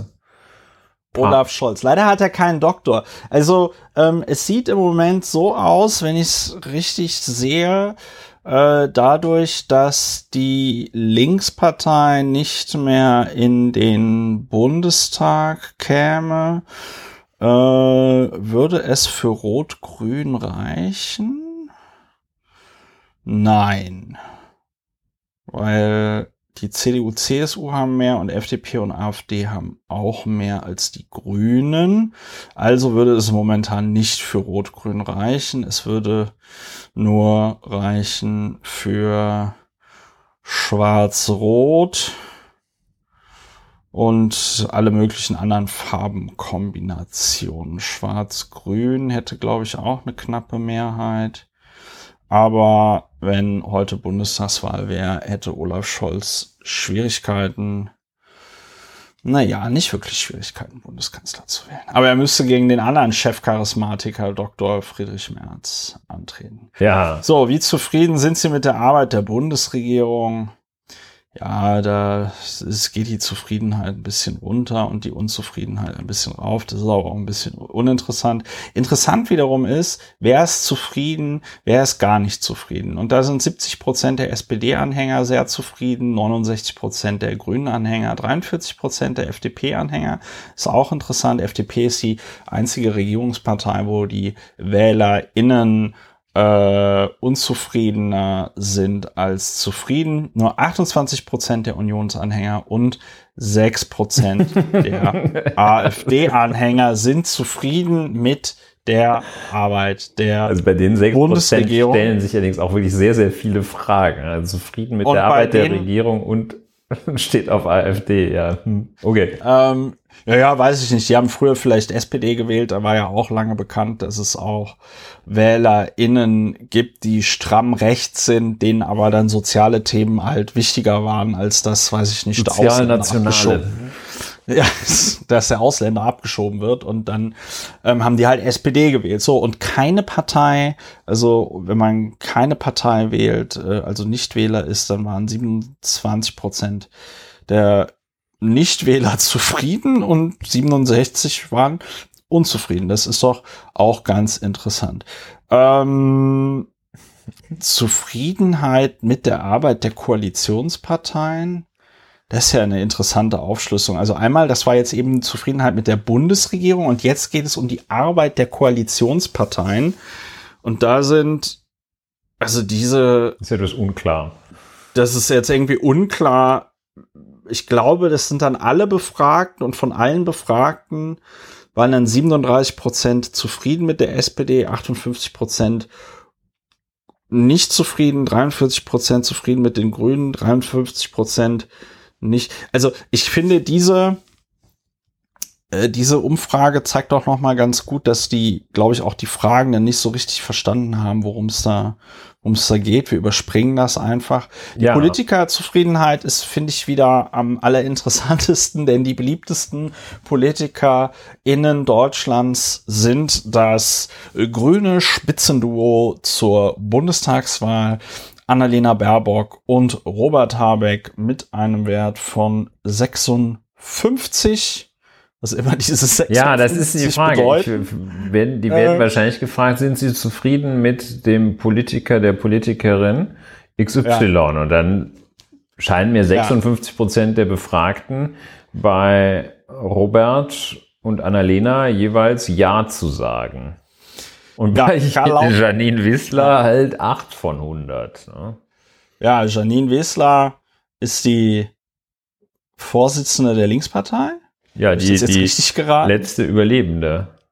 Ja, äh, äh, interessanterweise haben sie auch Marie-Agnes Strack-Zimmermann aufgenommen in die Umfrage. Ähm, wahrscheinlich einfach so, um Christine Lambrecht, Tino Chopalla und Janine Wissler äh, äh, zu ärgern. Friedrich Merz, 33 äh, Prozent, minus drei Prozentpunkte. Olaf Scholz, großer Verlierer, 39 Prozent. Minus Äh, 12. minus Man hat 12 mehr erwartet von Punkte. ihm. Man hat, man, hat, man hat einfach mehr erwartet. Bin überrascht, dass Christian Lindner mit 41 Prozent oder Waschmaschinen oder Gummipunkten, was immer diese 41 bedeuten, ähm, dann noch ganz, ganz oben mit dabei ist. Das, ich finde, ich finde, das ist, ähm, ich finde, das ist interessant. Ich glaube, diese, ähm, diese Politikerzufriedenheit-Nummer korreliert einfach sehr stark damit, wie oft sind diese PolitikerInnen in den Medien zu sehen und sagen sie dabei was halbwegs Intelligentes. Ja, das glaube ich in der Tat. Das, ich, ja, das ist genau das, was da weißt abgefragt und wenn die, wird. Ja. Wenn die, und wenn die oft Robert Habeck und Annalena Baerbock in der Tagesschau sehen und die dabei nicht, ähm, weiß ich nicht, Ficken 3000 sagen, ähm, sagen die Leute, oh ja, nee, finde ich ja gut, was die Annalena. Ja, wenn die einigermaßen angezogen sind, äh, gekämmt, ja. Haare gewaschen. Nicht, nicht rülpsen. Und ja, ähm, ja dann ist es ja. gut.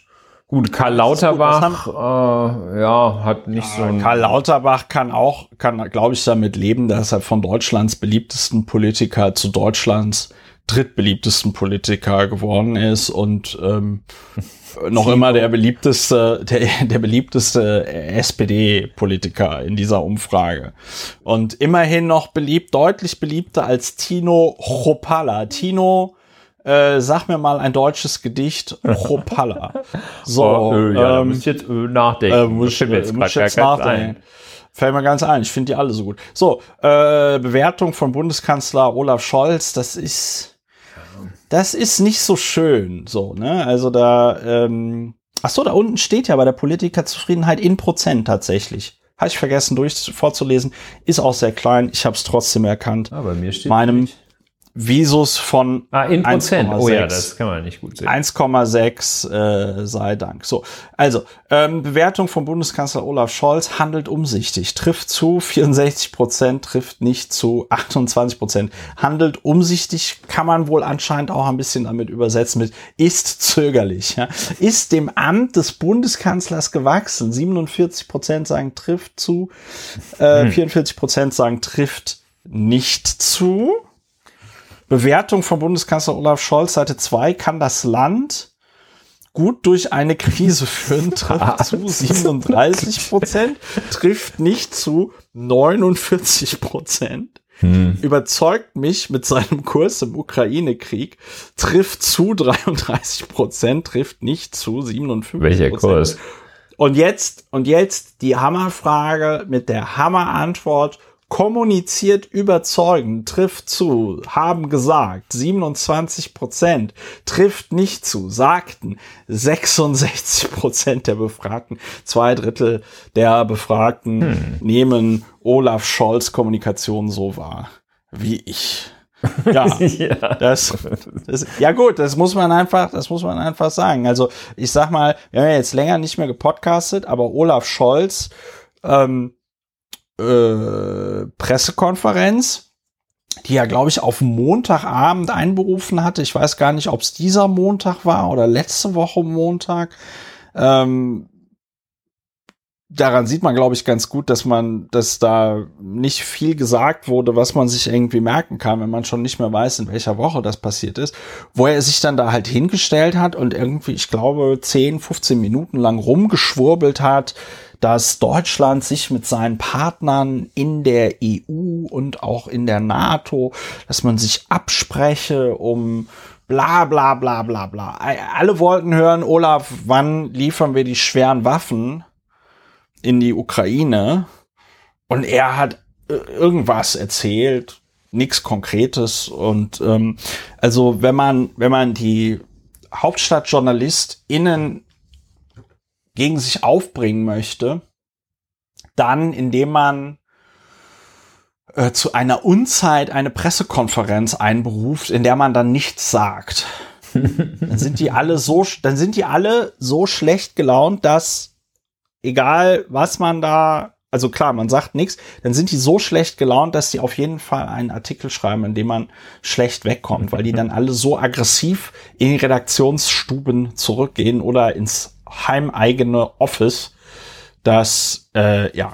Ja, so. kommuniziert nicht überzeugend, sagen viele. Ja, Reaktion der Bundesregierung auf den russischen Einmarsch geht zu weit, sagen die wenigsten. äh, ja, ist angemessen 36 Prozent geht nicht weit genug. Die, man will, dass es weitergeht. 41 Prozent sagen, Reaktion der Bundesregierung auf den russischen Einmarsch geht nicht weit genug. Also mehr Druck dahinter. Allerdings muss man sagen, äh, am 7.4. haben es noch 45 Prozent der Befragten gesagt und äh, jetzt sagen es nur noch 41 Prozent. Ja. Jetzt kommt etwas, ähm, wo es ist halt auch so ein bisschen so eine Selbstbewertung in der nächsten Frage, ähm, wo ja. man sagt, mache ich alles richtig, ähm, nämlich Aufnahme und Unterstützung ukrainischer Flüchtlinge. Ähm, absoluter Tagessieger mit angemessen 75 Prozent. Alles richtig. Ja. Läuft. Ja. Also nach, nach läuft, läuft. Äh, Selbsteinschätzung nach Selbsteinschätzung bin ich schon ein ziemlich cooler Typ, muss ich sagen. Also ich bin auch, also ich, bin, bin, auch sehr gut im bin, Bett. Ich bin sehr zufrieden mit mir, muss ich sagen. Muss, muss man, muss man also, sagen. Also gut. Unterstützung für ukrainische Flüchtlinge angemessen 75 Prozent. Geht nicht weit genug 10 Prozent, geht zu weit 11 Prozent. Die wählen alle AfD, ja. Das ist interessant, weil 11 Prozent, die AfD hat in der Umfrage 11 Prozent. Geht zu weit. Also, und 11 Prozent sagen, das geht zu weit mit den Flüchtlingen. Das ist, ja, ähm, das da würde ich mal sehr gerne ein Venn-Diagramm sehen. Müssen ja. wir auch noch okay. mal nachfragen. Wie geht's, was wir machen? Die Heizung runterdrehen oder in den Aufnahmezentren oder weniger Kalorien äh, für am ersten Abend, wenn die da nach 30 Stunden Zugfahrt ankommen oder was geht dir da zu weit, du Pappner? Ja. Also echt. Äh, finanzielle Unterstützung der Ukraine, ja, ist auch wird für angemessen erachtet. Ja, keine Ahnung, ich weiß nicht, wie viel die kriegen. Also könnte ich jetzt gar nicht. Viel. So, ja, geht nicht weit genug oder geht zu weit.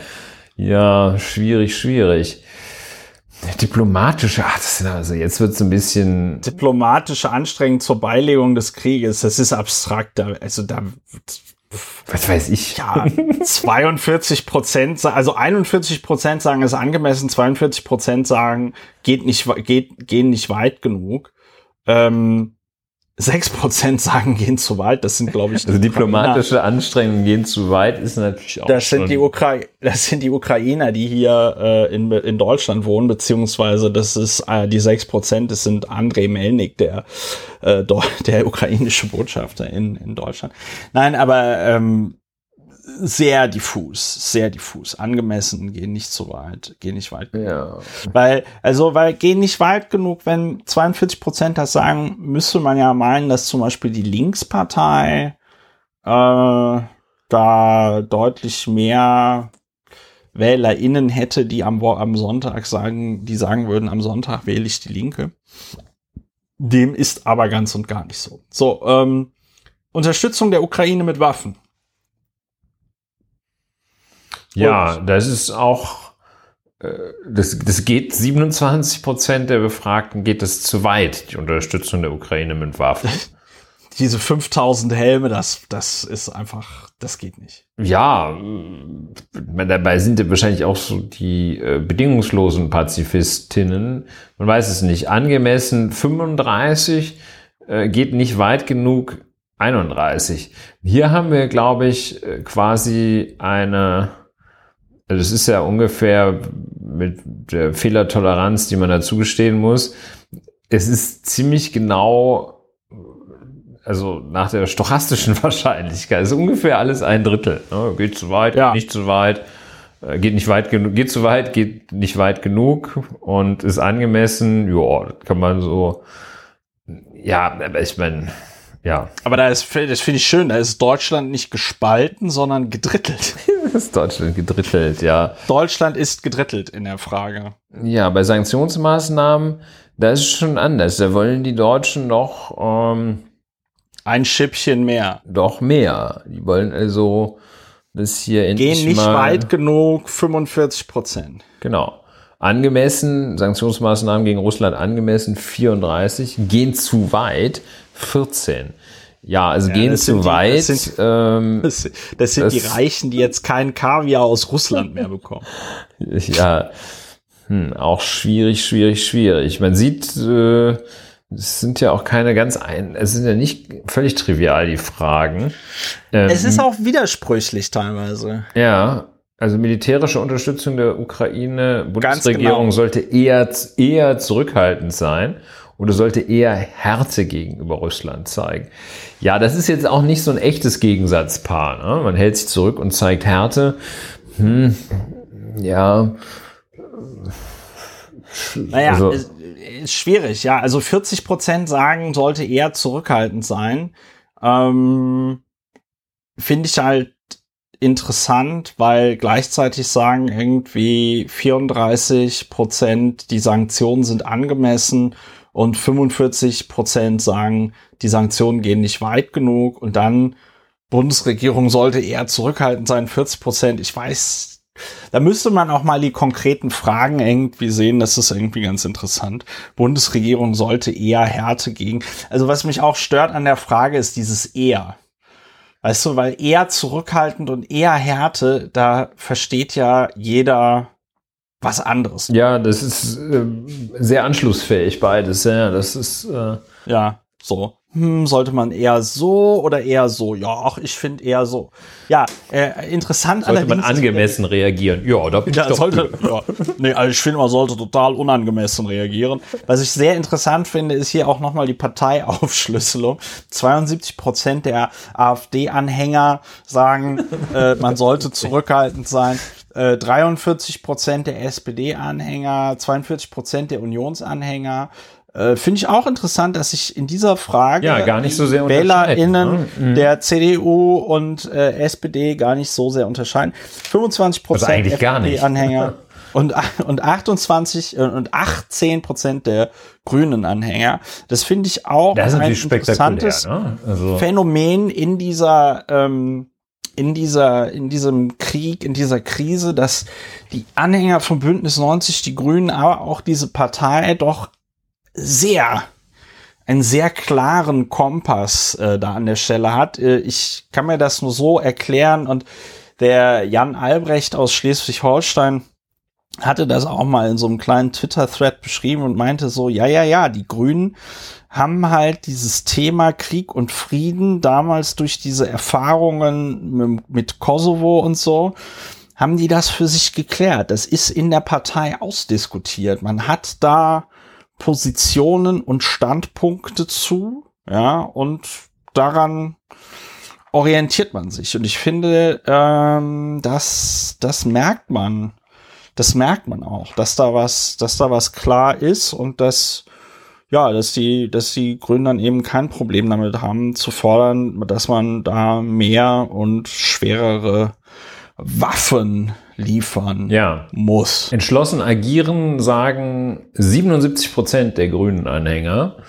Ja. Und äh, das ist die stärkste und abgesehen von der FDP mit Abstand stärkste. FDP ist, liegt ungefähr gleich auf mit 72 Prozent der Anhänger, die ja. sagen, man muss entschlossen agieren im Bereich militärische Unterstützung der Ukraine. Äh, und ja, also deutlich, äh, deutlich entschiedener in ihrem Urteil die FDP und Grünen Anhänger dort. Ja. Ist, so und ja, und dann jetzt zeigt sich bei der nächsten Frage zeigt sich natürlich äh, ja, zeigt sich, wie schwierig das ist. Lieferung schwerer Waffen an die Ukraine. Dafür, dagegen jeweils 45 Prozent. Ähm, interessant sind die Veränderungen. Ne? Also interessant also, sind die Veränderungen, genau. In der dafür, also beim das wurde das letzte Mal gefragt am 14.04., also ziemlich genau vor äh, zwei Wochen. Und mh, äh, dafür, das Dafürlager minus 10 Prozentpunkte, das Dagegenlager plus 8 Prozentpunkte. Und könnte mir vorstellen, dass da das Schwadronieren des Bundeskanzlers über den Dritten Weltkrieg und darüber Kriegspartei werden zu können, da seine Wirkung zeigt. Ähm, kleiner Exkurs an dieser Stelle. Ich habe mich ja tierisch drüber aufgeregt. Äh, sowohl Olaf Scholz als auch Lars Klingbeil haben das gebetsmühlenartig wiederholt. Ja, man müsse bei den Waffenlieferungen aufpassen, nicht Kriegspartei zu werden. Das ist aus verschiedenen Gründen total bescheuert. Erstens, es ist völkerrechtlich geklärt. Wenn man einem Land, das sich im Krieg befindet, Waffen liefert, wird man dadurch nicht zur Kriegspartei, sprich zu einem völkerrechtlich legitimen äh, äh, Ziel innerhalb eines Krieges. Das kann in einem Krieg, der völkerrechtswidrig angefangen wurde von Russland, eh nie passieren. Also wenn Russland einen völkerrechtswidrigen Krieg ausweitet, dann ist der Krieg noch immer völkerrechtswidrig, auch wenn Deutschland der Ukraine Waffen liefert und das vermeintlich einen Grund liefern würde, Deutschland anzugreifen, was es nicht tut. Ja. Und dann zweitens, was ich an diesem Argument, man dürfe nicht Kriegspartei äh, werden, auch total gaga finde, wenn einer gezeigt hat, dass er sich nicht fürs Völkerrecht interessiert, dann doch Wladimir Putin und die russische Armee, äh, Putin, der da also einen Angriffskrieg befehlt, äh, völkerrechtswidrig, und ähm, äh, die russische Armee, die also abscheulichste völkerrechtswidrige Gräueltaten begeht in der Ukraine, ja, Vergewaltigung, Folterung, Verstümmelung, und wie man dann äh, darauf abzielen kann, ja, wir dürfen hier keine Kriegspartei äh, werden, so als ob, als ob sich Russland dafür interessieren würde, ob es, sag ich mal, völkerrechts, also völkerrechtlich einen legitimen Grund braucht, ein Land anzugreifen oder nicht. Das finde ich einfach, also ich fühle mich da von äh, Olaf Scholz und von Lars Klingbeil fühle ich mich da für dumm verkauft. Das ist, das ist Angstmache. Auch wenn Olaf Scholz im Spiegel sagt, ja, dass es ihm ja auch darum geht, einen atomaren Schlagabtausch, Konflikt zu verhindern, ja. Also, das ist halt, ja. Ja, also für dumm verkaufen würde ich jetzt äh, nicht unterstellen wollen, dass, dass es unredlich ist, äh, aber gut, das ist, das ist eher Spekulation. Ähm, es ich finde es schon, ich finde es unredlich. Gut. Äh, so sei es.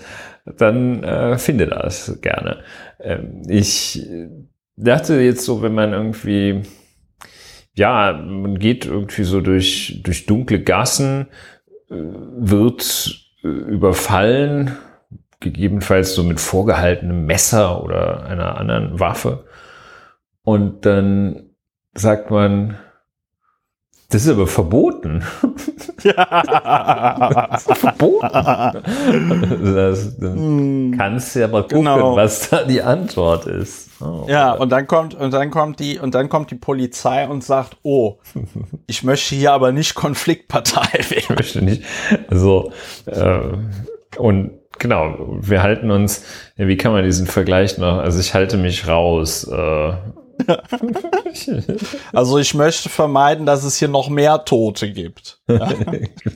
dass einer meiner Kollegen verletzt wird. Deswegen halten wir uns da erstmal raus. Also ja, es ist ja, es ist, es ist etwas, etwas äh, ja. Ja, und man und man und wenn ich das richtig verstanden habe, äh, es gibt ja dieses schöne Völker, äh, nicht Völkerrechtsblock, dieses ähm, Verfassungsrechtsblock und so.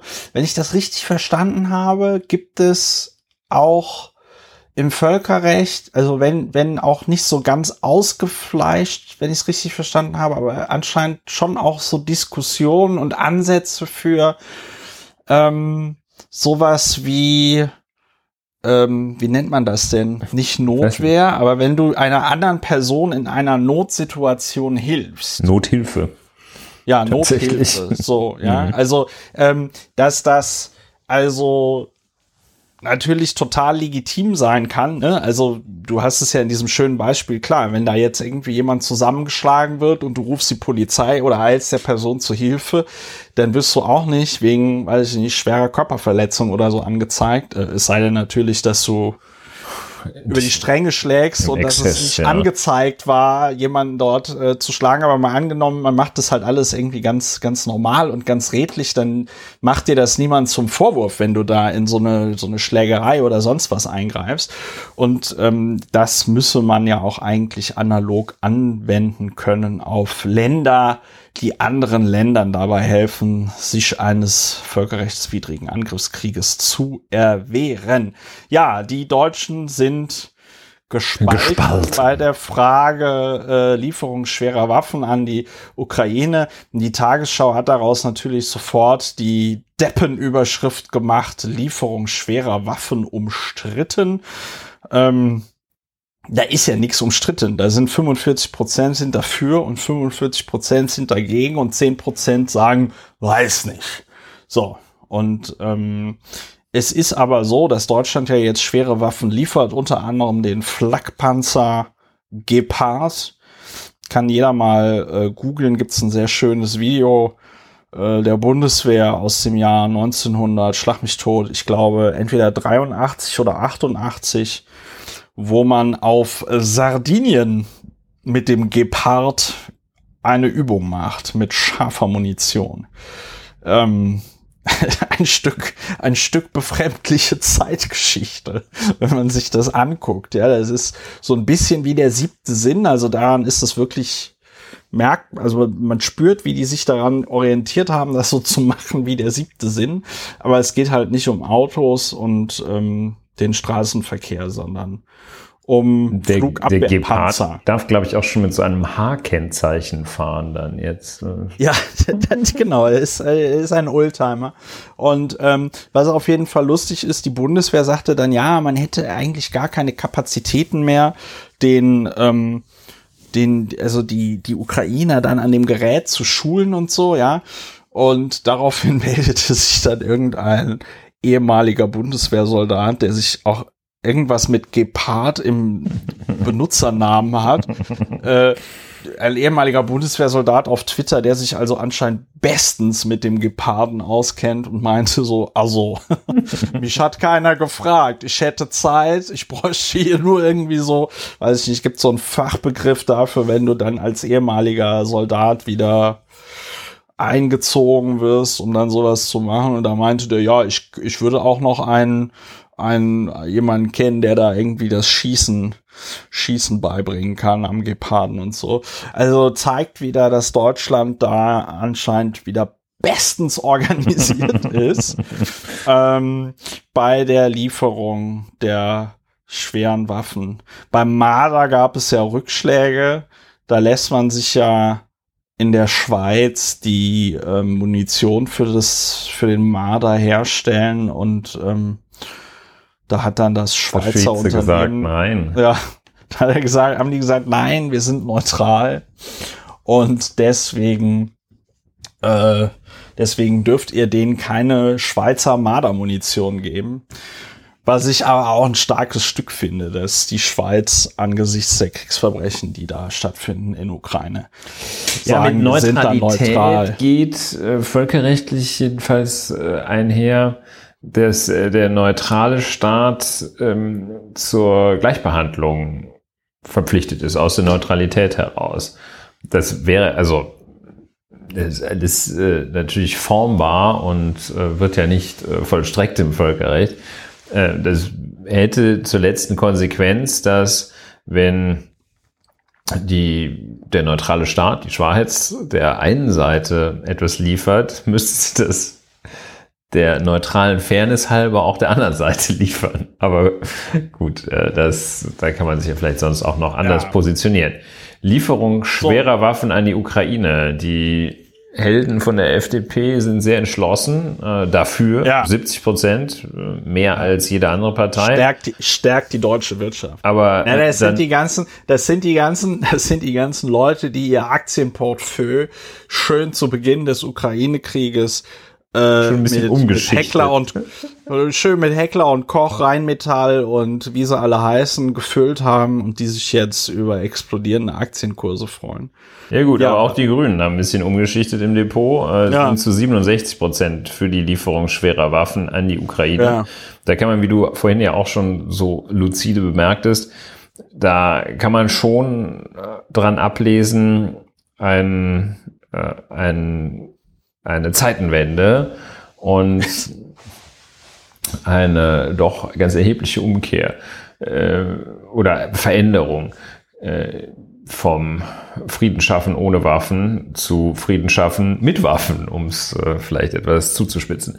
Äh, die SPD, ja, nee, ja, nee, weiß nicht. Hm, genau wie die Gesamtbevölkerung. 45 dafür, 46 dagegen. Ja, Ja. ist ja nicht. Die AfD, klares Bild. Nein, keine Waffen, keine schweren Waffen. Keine Ja. Waffen. Gut, Waffen aber auf euch hört böse. ja sowieso keiner. Ja, Ja. für einen sofortigen Stopp der Einfuhr von russischem Gas und Erdöl sprechen sich 22 Prozent der Energieexperten im deutschen Volk äh, aus, das zu 100 Prozent aus Energieexperten besteht. Für schrittweise Beendigung 54 Prozent, am Import festhalten 19. Ja, würde man sagen, schrittweise Beendigung ist vielleicht eine ganz vernünftige Sache. Da muss man sich auch nicht so festlegen beim An bei der Antwort auf die Frage. Ja. Tja, Aber interessant, dass immerhin, also äh, wir erinnern uns, bei der äh, Sonntagsfrage haben die Grünen 18 Prozent und bei der Frage äh, äh, äh, Einfuhr von Gas und Erdöl beenden, sagen immerhin 4 Prozent mehr, dass man das sofort beenden müsse. Finde ich schon mal ganz interessant. Allerdings sagen auch 8 Prozent mehr, dass äh, man äh, am Import festhalten soll äh, im Vergleich zu AfD-Wählern. Ne? AfD war bei 11 Prozent, 19 Prozent sagen an Importen festhalten. ja, Äh, schwierige ja. Zeiten, komplexe Schwierige Fragen, unklare Antworten. Das alles beim Alten. Gesamtbild, äh, was die Regierung angeht, ähm, ja, letztlich schon stabil. Also eine satte, ähm, oder täusche ich mich, ja, satte Mehrheit äh, der Ampel und ja, stabil, stabil. Die Linke Ja. verschwindet von der Bildfläche. Ja, die hatten ja jetzt noch diese wirklich, ähm, ich weiß gar nicht, war das im Spiegel oder wo war das? Ich meine, es wäre der Spiegel gewesen. Ne? Die, äh, die, na, die Linke hat doch jetzt so einen MeToo, so einen MeToo-Skandal, wo es um Sexismus in der Linkspartei Ja, die haben geht. sich einfach komplett zerlegt da mit irgendeiner Äh. Diskussion und Ja, also gut, man muss aber auch, man muss aber auch sagen, dass diese, ähm, äh, also das ist ja nicht nur, das sind ja nicht nur diese Quartalsirren bei der Linkspartei, die da jetzt irgendwie sagen, äh, ja, also man muss doch mit Russland reden und keine Waffen an die Ukraine und man muss, man muss diesen Konflikt jetzt beenden, um das, um das Leid frühzeitig zu beenden und so, ja. Ähm, das sind nicht nur die Quartalsirren, sondern es entsteht tatsächlich der Eindruck, dass sich das so durch die Partei zieht und ähm, damit sind die natürlich nicht zukunftsfähig. Und dann noch jetzt dieser Missbrauchsskandal, Sexismusskandal in der Partei und das kommt natürlich immer nicht so gut an. nee, das kommt nicht so gut an. Das kann man, um es mal ganz vorsichtig kann zu man sagen. so sagen. Ja, der Deutschland-Trend. Ich denke, wir Der haben Deutschland-Trend. ihn, wir haben Dankbares ihn Thema. ordentlich Wir ausgezuzelt jetzt.